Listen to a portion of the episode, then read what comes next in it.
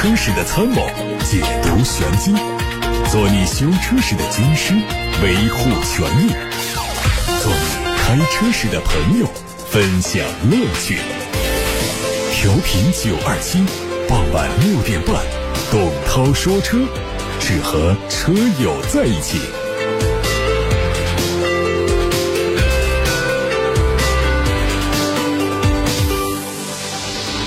欢迎大家在下班路上，在周一的晚上听董涛说车，可以把选车用车的问题发到直播间了。我们先看新闻，乘联会发布的最新数据说，八月份国内乘用车市场的零售量为一百九十二万辆，同比增长了百分之二点五，环比增长了百分之八点六。今年一至八月累计销售数量为一千三百二十二万辆，同比增长百分之二。新能源车市场方面，八月份的零售量七十一点六万辆，同比增长百分之三十五，环比增长百分之十二，市场渗透率百分之三十七。乘联会表示。八月份车市零售销量高于二零一七年零售峰值的八月，增长百分之二，创下历史同期最高水平。八月份促销政策声势浩大，促销仍然是处在最高位。加上近期成都车展前后有大量的新品和低价新款推出，消费需求有所释放。从厂家的零售销量排名看，前十的车企分别是比亚迪、一汽大众、吉利、长安、上汽、广汽、丰田、上汽通用。一汽丰田、奇瑞和长城前五名车企中啊，比亚迪、吉利和长安实现了同比增长，而一汽大众和上汽大众都处在下滑的状态。细分到各国别来看呢，自主品牌的零售总量为一百万辆，同比增长百分之十七，环比增长百分之六，市场份额。来到了百分之五十二，比亚迪、吉利、长安、奇瑞和长城的份额都有一定程度的提升。主流合资品牌零售量为六十五万辆，同比下降百分之十六，环比增长百分之十。其中德系品牌零售份额百分之二十，下滑百分之一；日系品牌百分之十七，下滑百分之四；美系品牌百分之八点五，同比下滑百分之零点四。最近几年受到新能源汽车的冲击，有不少传统燃油车都难逃停产的命运。日前有海外媒体报道说，海外版的日产天籁和阳光都会在2025年左右停产。日产将在2026年推一款全新的纯电轿车。海外版天籁的停产可能和销量不好有关系。数据显示，2022年海外版天籁总共卖了14万辆，是日产2022年全产品线中唯二年销量过十万的车型。另一款车是奇骏，但是今年上半年的海外版的天籁。只卖了六万多辆，同比下滑了将近百分之二十。在国内市场方面，天籁的处境也不好。去年总共卖了十四点五万辆，今年一到七月份的累计销量是四点四八万辆，七月份只卖了五千多辆，环比下滑了百分之五十，跌出了中型轿车销量的前十。天籁曾经是和雅阁、凯美瑞并称为日系三剑客，但如今严重掉队。至于国产天籁会不会和海外版一起停产，东风日产官方肯定不会表态。宝马集团设计高级副总裁霍伊顿克表示，宝马正在加快它的品牌变革速度，而这一次的新时代概念车并不仅仅代表一款新车，而是宝马整个品牌变革的一部分。他指出，在短短两年内更新二十多款车是一项庞大而且迅速的挑战，但宝马已经做好了充分的准备，包括技术设计和生产各个方面。随着宝马在电动化和大型豪华车方面从战略走向行动，密集的产品投放节奏背后，一个全新的宝马逐渐。揭开了面纱。这家从巴伐利亚发动机厂走来的豪华汽车生产商，在第二个一百年开始之际啊，就已经迈出了坚实的步伐。领克官方发布了领克零八的指导价，五款配置的售价区间二十点八八到二十八点八万元。十月三十一号之前下定的，还可以享受九千元的优惠，这起售价就来到了十九点九八万元。新车是领克品牌基于 CMA EVO。架构打造的第一款新能源战略车型，车长四米八二，轴距两米八四八。整车通过大量的直线条元素来刻画肌肉感，类似 Y 字形的日间行车灯更加扁平化。车尾也同样是用上了大量的折线，贯穿式的尾灯内部加进了非常富有科技感的细节。车内配的是十二点三英寸的全液晶仪表和九十二英寸的 AR HUD，十五点四英寸的悬浮式中控屏，内置了它最新的魅族车机系统，这是一大亮点。这个系统可以和手机无缝连接，操。作逻辑和手机类似，动力用的是 EMP 超级增程电动方案以及三档电驱，CRTC 工况下的纯电续航分别是一百二十公里和两百四十五公里。宝马集团宣布，下一代 Mini 纯电将在明年率先在中国投产。宝马集团和长城汽车合资的光束汽车将成为全球首产地和主要出口基地。按照规划。Mini 将在光束汽车工厂相继投产两款下一代纯电动 Mini，分别是 Mini Cooper 和一款全新的 Mini 紧凑型跨界车，供应国际国内市场。全新电动 Mini Cooper 是 Mini 的第一款纯电动产品，它的推出标志着 Mini 品牌正式开启了电动化进程。根据 Mini 的电动化战略，预计二零二五年实现电动化占比百分之五十，到二零三零年实现全面电动化。哪吒官方发布了全新 SUV 的外观效果图，宣布新车正式定名叫哪吒 X。从草图看，它的整体轮廓和哪吒 U 相似，发动机盖上隆起的肌肉线条和两侧硕大的通风口组成了一个 X 的形状。侧面还看不到更多细节，尾部有一个上翘的小扰流板。根据此前工信部的申报信息呢，有一款尾标为哪吒 U Max 的新车和这份草图的造型相似，也可以选装哪吒 X 的尾标，推测可能就是哪吒 U 的换代版本。吉利银河的第一款纯电轿车 E 八内饰预告图发布之后呢，它的内饰实拍图也在网上流传。贯穿整个仪表台的四十五寸的八 K 大屏，属实是很大，有点巨幕影厅的意思。方向盘还是常规的样式，中控台的下方是纯平的面板加无线充电的设计，算是当下很流行的一种形式。按照官方的说法呢，这块大屏的有效显示区域尺寸达到了一米一三，它的屏幕的宽度号称是目前。所有量产车中最宽的，大概高度呢跟当前的主流的手机屏相当。在 P 档的状态下，还可以通过手机或者是游戏手柄来连接车机，实现游戏界面的操控。全新一代的高通骁龙八二九五座舱芯片，全新的车机系统搭配超大屏，估计会有很不错的游戏交互体验。奇瑞探索零六上市体验活动上周末在武汉举行。这车推了四款配置，售价从十一万六千九到十三万九千九。外观方面，整车线条平直刚劲，前脸采用了大面积的熏黑横向装饰条布局的进气格栅，中间镶嵌着奇瑞的品牌英文 logo，硬派十足。动力方面，一点六 T 发动机配七速的 DCT 变速箱，最大功率一百四十五千瓦，峰值扭矩两百九。越野性能方面，最小离地间隙是二十公分，涉水深度达到了六十公分。拥有全场景智控四驱系统，可以提供沙地、雪地、泥泞等七种驾驶模式。好，大家刚才听到的是汽车资讯，接下来等待各位把选车用车的提问发到直播间。发送通道有八六八六六六六六热线，还有董涛说车和董涛说车 Pro 这两个微信公众号。网友问：家里现在有台 B 级车，想给老婆买辆十万左右的油车，昂克赛拉和一汽马自达 CX 四 SUV，希望对比一下。CX 已经停产了，还值得买吗？停产了还值不值得呢？就不问了。停产车就不考虑它，再产车都不大考虑。如果再产车销量不行，都不能考虑了。那停产车你考虑它干什么？这车你不是说一件家具买回去以后就自己关着门用的，你时不时的你得保养，你得维修。你开个几年这车，你就算是家里很富裕，放。那儿闲置，放到那儿还有什么价值？如果说我们要再转手出让的话，还要讲一个二手车的残值。所以停产车肯定就不看。这为什么一跟这个马自达的就杠到一块儿来了？这马自达现在整个在我们传统能源汽车里面，就是掉队掉的比前几年是更远了。前几年大家还不这么做这个智能化、新能源化的时候，它就一直就是另类的、特立独行的，就是不怎么用心的搞动力。就在那儿一门心思的搞它的这种设计啊，包括偏门的一些底盘的一些技术这方面的东西。其实，在市场上呢，它属于比较另类的一个日系品牌，甚至是比较用心做产品的一个品牌。但是呢，它不大懂市场，所以在燃油车很兴盛的时代呢，马自达就是一个另类，它就已经掉队。现在新能源出来之后呢，它就更加的弱化了、边缘化了。所以现在来看，就是家里买一台十万左右的油车，确实。更应该买一个主流一点的品牌的油车了。且不说我们该去看电车了，十万块钱已经有很不错的电车等着大家。尤其是家里有台 B 级车，给老婆再买一台车的话，真可以考虑一些现在做的很不错的一些电车的。那么既然我们还在问油车的话，那就是还是要把那种销量靠前的几大主流的品牌先看一遍，实在挑不到合适的，再去看这种边缘一点的品牌，好吧？听提问呢，就是这朋友呢，其实平时是对车不太感兴趣的一个人啊。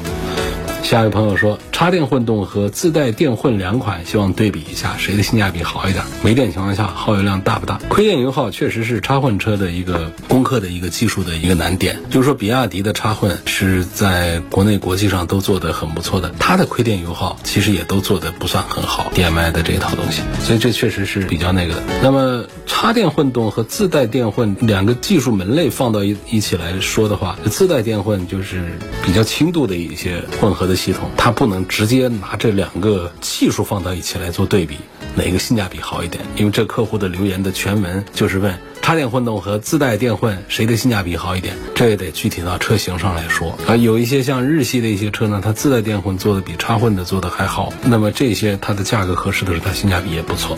插电混动呢，现在目前做的都是各具特色。我们国内的从单速变速箱到两速、三速、四档、六档，现在都在出，各家都有自己的技术。目前做一档就做单档，它也尝试过多档的，然后又回到一档，并且把销量做的巨大，口碑做的至少中。低速的口碑做得更好的是比亚迪这一家，而这是我们最多的应用场景的，所以我觉得就是还是在插电混动这个单元的话呢，重点关注一下比亚迪的一些产品。另外，这个朋友呢，就是你也没有把你的价格方向说出来，所以现在是从几十万的到几万块钱的车都有，你这是让我怎么给推荐呢？所以我能够明确的回答你问题当中的最后一句话：如果没电情况下耗油量大不大？没电情况下的耗油量，就是说我们这个最说不起话的是增程式，增程式没电了，纯靠发动机来发电。的时候，这个油耗水平其实也没有高多少。那不管是插混还是这个轻混的车，就是它在没电的情况下的油耗，也不至于说就比这个纯油的车还要更大一些，不会比它们更大。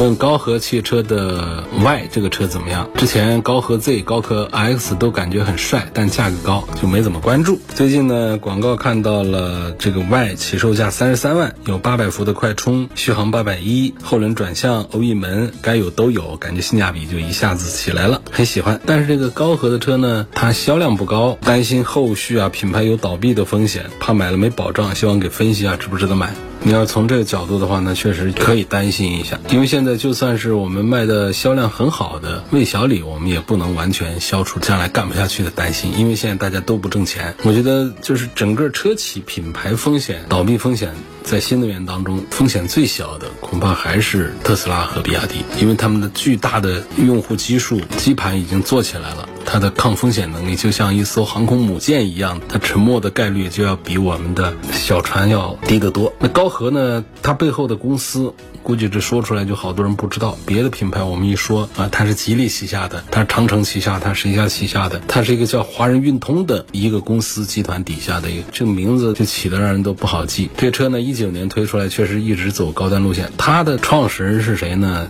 叫丁磊，这个人呢很了不起啊，在汽车行业里面还是有一些成绩的。原来是公务员队伍的，后来呢他就去了上汽通用搞汽车，然后还去了宝沃，去了一些地方弄。那后来呢，就是跟这个谁啊，贾会计一起呢去做那个 FF，当然是有股份在里头。他撤股的时候呢是没有现金拿出来的，业界传呢是不是给了一些 FF 的技术来抵他的这个股份，他撤走了。回来之后就拿着这个东西呢就把高和。给干出来了，所以大家来看这个高和最早出来的 X 这些车型的时候，你跟那个 FF 比是不是特别的像？当然说这个事儿呢也过去了很多年，就说当时领先的东西到现在还有什么？这车上让人记住的还有什么？让人记住的就是那个开门的方式，别的方面也就不那么突出了。我们确定要买这样一个开门的方式吗？如果作为一个富人的玩具，有一个。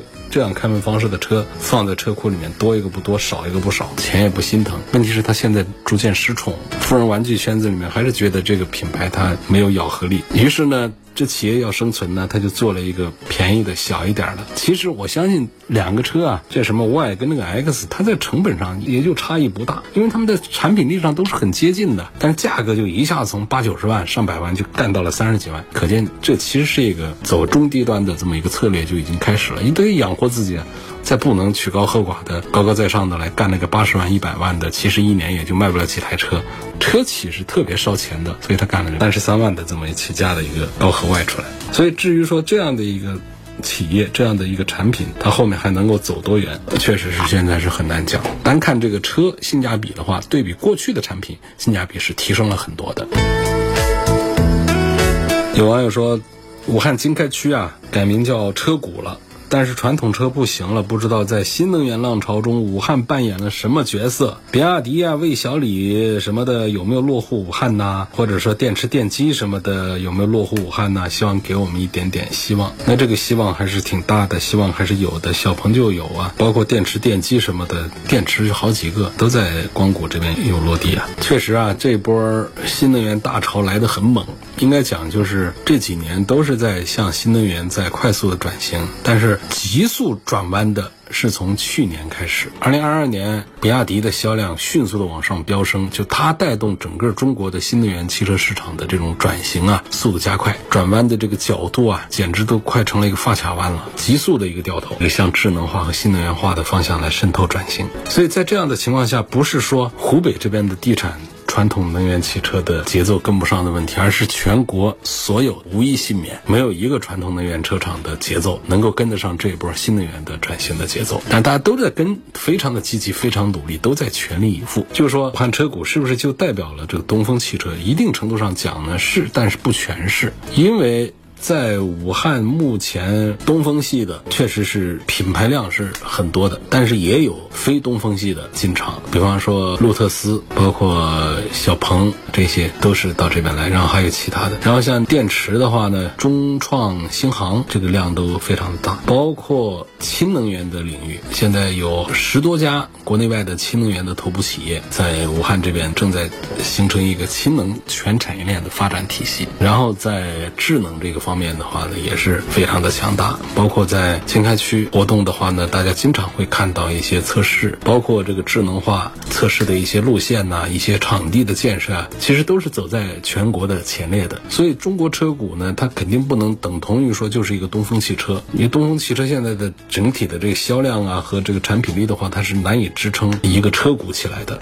它要叫中国车股的话，它必须得是让全国其他各个城市汽车主产地都得服气。那那才能够叫中国车股。那现在看呢，武汉经开区这一片呢，世界五百强东风集团总部这不说了，九家整车企业，十三个整车工厂，五百多家汽车零部件生产企业，这是说的传统的这个单元。还有刚才我讲的电池啊、智能化呀、其他的一些配套的。所以呢，就是叫中国车股呢，它至少它是中国汽车产业最密集的区域了，所以把它叫中国车股呢，叫得起来的。这个中国车股目前也正在推动汽车产业的二次创业，就是以大产产业来带动大创新，大创新来引领大转型，打造一个创新走廊，推动汽车制造业的高端化、智能化、绿色化的这个发展。有一个计划，二零二五年中国车股呢要实现新能源汽车的产量过百万，占比要达百分之五十以上。所以这样一看的话，就是显然在新能源和智能网联这样的赛道当中呢，中国车股或者叫经开区这边肯定是进入到全国的第一方阵。这位朋友就问这个中国车股有没有希望，我就跟大家简单的介绍这么多吧。作为本地媒体啊，对中国车股还是充满了期待的。特斯拉会不会来武汉开厂？应该不会。第一，上海工厂那片地特别大，就上海工厂虽然说饱和了，但是上海那边的地好像还没用完。另外呢，再看的是另外一个省的一片地，好像已经看差不多了，到时候再挑嘛。我觉得很大概率应该不会到武汉来，听说的这概率不大。刚才我说了一下武汉经开区的中国车股的这个事儿之后呢，有网友跟我留言说，武汉经开区啊，哪里堵车哪里必有无人驾驶车，反应慢，速度慢，不堵才怪。现在的无人驾驶技术啊，只适合于在相对封闭而且有固定线路的场合。是啊，无人驾驶这个技术呢，这是人类正在努力攻克的一个难题。在全球范围内，都还没有哪一个车企能够宣称自己的无人驾驶技术成熟。现在就是大家做的比较多的是 L 三级别的，那无人驾驶实际上它真正意义上讲的是 L 五级别的，就是纯粹无人驾驶，座位上可以不坐人的那种，那个就到位了。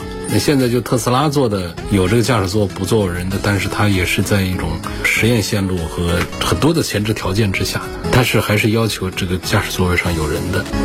小鹏 P7 现在的价格值不值得入手啊？他问同价位差不多电车怎么推荐？不要 Model 3，小鹏 P7，我觉得算是小鹏家里最值得买的两个产品吧。一个是 P7 啊，还有一个就是 G6 了。那整体上讲，我觉得如果喜欢小鹏这个品牌的话呢，我赞成去看 G6。那这个 P7 呢，在 G6 的面前，整个平台啊，整个技术啊，这各方面都已经。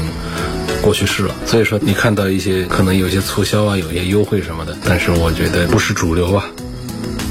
下一个问题，一个图片发过来说，斯柯达明锐出现了三个故障灯，跑一会儿就消失，问是个什么问题，需不需要维修？那肯定要维修啊！我打开看啊，这个发过来的图片上是一个胎压报警灯、ABS 刹车的故障灯，还有一个是电子稳定系统启动的一个灯。这个呢，我判断一般来说就不是你轮胎缺气了，不是你的刹车坏了，不是你的电子稳定系统坏了，因为这一起呢，应该是有传感器上的错误的信号，让电脑点亮了这。三个报警灯，所以它这个传感器呢，它不是那种硬故障，它是那种软故障。软故障就指的是时好时坏、不稳定的这种状态。在错误报警的时候，你看到这几个灯，它走一走，让车子抖动一下、震动一下，它又好了，就接触不良的那种感觉。所以这种情况呢，就还是要排查一下，把这个问题点把它找出来。它应该就是一个传感器的一个问题，是个小毛病。不是真正的物理故障，真是这三个部位出现了零部件的损坏故障的话，这灯亮了它是不会灭的，它就会一直亮着。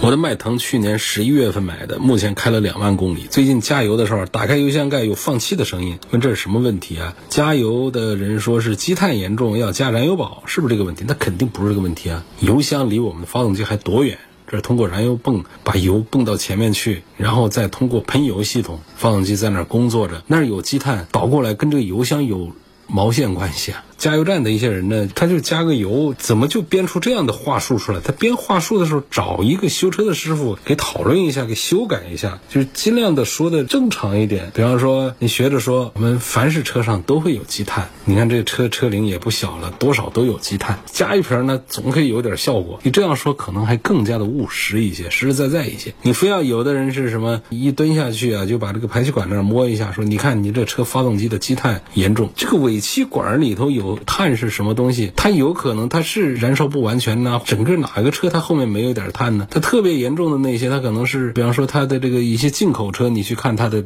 排气管的碳会更多一些，就是燃烧不完全。这燃烧不完全，它肯定会产生一些积碳，但不是说你通过除积碳你就可以解决这样一个问题。所以这个油箱盖子打开呢，它里头是有这个压力，汽油它是容易挥发的。油箱盖子这个地方呢是一个封闭的，但是呢，它这个油箱在里头呢，它是油越用越少，但是呢，它是一个晃动的状态，它会产生一个油压、一个气压。反过来呢，就在这个油箱盖子上拧开的时候呢，它有时候会有一点点这样的小的压力的释放的这种感觉。这其其实都是一个正常的现象，没有什么问题。不能因为这个就说它是发动机有积碳，就加一个什么燃油宝来除积碳。车辆过户费的费用多少？几百块钱。听节目十来年了，最近想换车，看了比亚迪的秦 PLUS 电卖一百二十公里，还有别克威兰六，还有一个雷凌双擎一点八，上下班路程是来回六十公里，偶尔周末高速一百公里左右。这三个车该怎么选？后期方面要省心，就是你的。日常的行车公里数呢，还是比一般人都要多一些的啊。每天都要六十公里的话，这是大公里数的用户了。你一年下来肯定是两三万公里往上走起步的，所以呢，找一款更节油的产品呢，肯定是非常必要的，而且是在节省的钱数目上呢，会是比较可观的。不像那些一个月跑不了几百公里的这种，你就算是开一个不要电不要油的车，你一年也为你省不下来几个钱。哪个车还不要点电要点油呢？所以这个秦 PLUS 这个 DMI 呢，它它是一个插电式的混合动力的系统。这个产品呢，就是我们就按照它从亏电的油耗上来讲的话呢，最低荷电状态下的油耗算的话，就是四五升油，就跟那个雷凌的双擎这个一点八呢，这油耗水平是个差不多。但是我们肯定不会总是在一个最低荷电状态下，就是电能正常的情况下的这个油耗的水平，在秦 PLUS DMI 上的话，就只有一升多油。那显然就比丰田的这个不插电的这个双擎的那是要节油多了。不插电的双擎怎么？跑四五升油不得要啊？它就相当于秦 PLUS 的亏电发动机油耗的一个状态。所以你要是讲这个耗油的这个角度讲的话，节省能源开支的角度，那显然应该是秦 PLUS DMI。另外呢，从销量的角度讲呢，秦 PLUS DMI 是三字头的月销量。就是三万多的雷凌的这个也是比较畅销的产品，但是它是二字头的，所以从销量上也还不一样。那说到这个别克的蔚来六的话，这销量差异上那就比较大了，只有几千辆这样一个水平了。所以你应该知道怎么选了啊。我觉得这三个产品当中的推选的顺序的话，从省油来看的话，因为秦 PLUS 它带了一个销量大，所以它的得分会高一点。那么在综合得分上，我的排序会出现秦 Plus 排第一，然后别克的威兰六可以把它排到第二来，然后就是雷凌的双擎这个车。还有朋友说看到新闻说特斯拉会来武汉建工厂，这个是这样啊，这个我还得再强调再说，就是特斯拉确实是今年年中的时候，六七月份的时候发布计划呢，就在中国要选第二个生产基地，在上海之外，那么就很多城市都在招商引资，都在邀请特斯拉入驻，它不代表着就是说特斯拉现在有个眉目，至少我们没有看到任何的消息放出来说有眉目要入驻到武汉来，而且相反，我听到别的城市的一些概率率。要更大一些。今天就说到这儿了，感谢大家收听和参与每天晚上六点半到七点半直播的董涛说车节目。错过收听的朋友，欢迎通过董涛说车全媒体平台收听往期节目的重播音频。入驻在微信公众号、微博、蜻蜓、喜马拉雅、九头鸟车架号、易车号、微信小程序梧桐车话，还有抖音等等平台上。这些平台上你找到董涛说车专栏，就可以找到我。